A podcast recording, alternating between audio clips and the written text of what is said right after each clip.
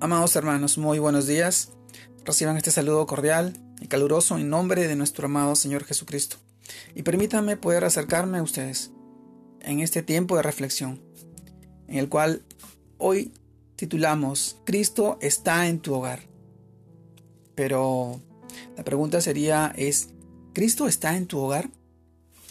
Y para eso nos vamos a ir a el libro de Jueces, capítulo 2, verso del 6 al 10, el cual nos narra de esta manera.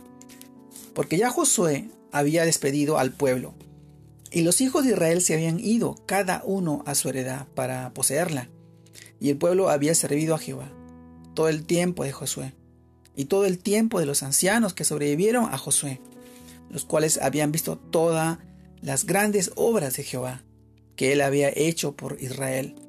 Pero murió Josué, hijo de Nun, siervo de Jehová, siendo de ciento diez años, y lo sepultaron en su heredad. Y toda aquella generación también fue reunida por sus padres, y se levantó después de ellos otra generación que no conocía a Jehová, ni la obra que él había hecho por Israel. Jueces capítulo 2, verso del 6 al 10. Armado hermano, ¿Cristo está en tu hogar? Una pregunta que hoy todos nos hacemos, pero ¿Qué es lo que para nosotros representa este pasaje? Este pasaje nos habla de una generación que abandonó a Dios, al Dios de sus padres. E increíble que los hijos de Josué, que experimentaron el cruce del Jordán, y que sus abuelos vieron cómo el ejército de Faraón quedaba hundido en las aguas del Mar Rojo. Vieron el maná caer del cielo, el agua que brotó de la roca, la nube que le ya, la nube y la llama de fuego que los conducía, y no conocían estos prodigios, fue una descendencia que la corriente del mundo los envolvió. Generación que no conoció al Dios de los milagros, al Dios de la siembra y de la cosecha, al Dios de los ejércitos. La pregunta es, ¿quién es el culpable de no conocer al Dios de sus padres?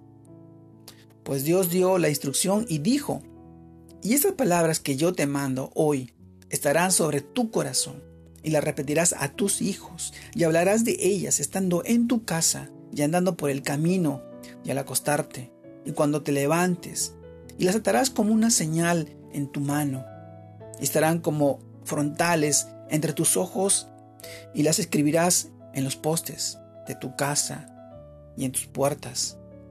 Esto lo encontramos en el libro de Deuteronomio capítulo 6, verso del 6 al 9.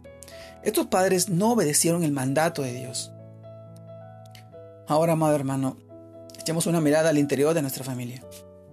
¿Cómo están los cimientos de nuestro hogar? ¿Cristo gobierna tu casa? ¿Nuestra casa? Pues el hogar es el sitio donde se le cimientan las bases de la vida y solo se fortifica si Cristo y su palabra son el alimento diario que sacia el vacío del niño, del adolescente, del joven, del adulto y del anciano. Padres, Amados hermanos, instruyamos a los niños en las escrituras, porque de lo contrario se va a levantar una generación que se, que se amolda fácilmente al mundo, a los placeres, al entorno.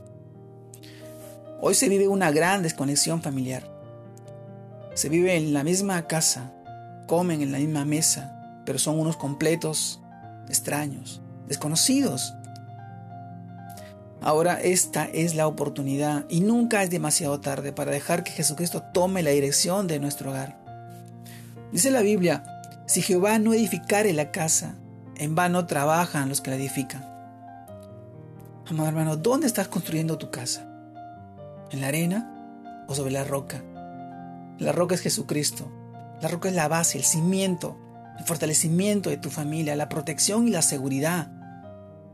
Cristo está en tu hogar. Es necesario que tú pongas a Cristo en primer lugar en tu vida, lo lleves a tu hogar y que seas instruido, guiado por su palabra. Ahí está la sabiduría. Nuestro amado Señor dejó su palabra para que tú puedas edificarte y puedas conducir y guiar a tu familia. Vivimos tiempos difíciles, no es fácil. El mundo se ha encargado de contaminar las mentes, los corazones de las personas. La abundancia de la maldad está, está escrita en la palabra de Dios y se incrementará la maldad en los corazones de las personas y se apartarán de Dios. Hoy vivimos esto, con todo lo que escuchamos, con todas las doctrinas y palabras y mensajes que el mundo quiere cambiar el corazón y la voluntad de nuestro amado Señor. Pero un día se cumplirá, se cumplirá su palabra, tal como Él lo ha previsto. Yo te pregunto, este es el tiempo de poner a Cristo en nuestro hogar y dejarnos guiar por su palabra. Te animo y te invito a que puedas leer su palabra, a que puedas dejarlo entrar en tu casa. Él está llamando a la puerta. Toca tu corazón, déjalo entrar, ayúdalo a que pueda restaurar tu vida, restaurar tu familia, tu casa. Este es el tiempo, amado hermano. Los días se acortan para salvación de los salvos, de los elegidos. Te mando un fuerte abrazo. Dios te guarde y te bendiga en este nuevo inicio de semana. Que sigas creciendo en el Señor. Que sigas siendo guiado por su palabra para salvación y bendición de tu familia, de tus hijos y de tus seres queridos. Te mando un fuerte abrazo. Dios te guarde y te bendiga.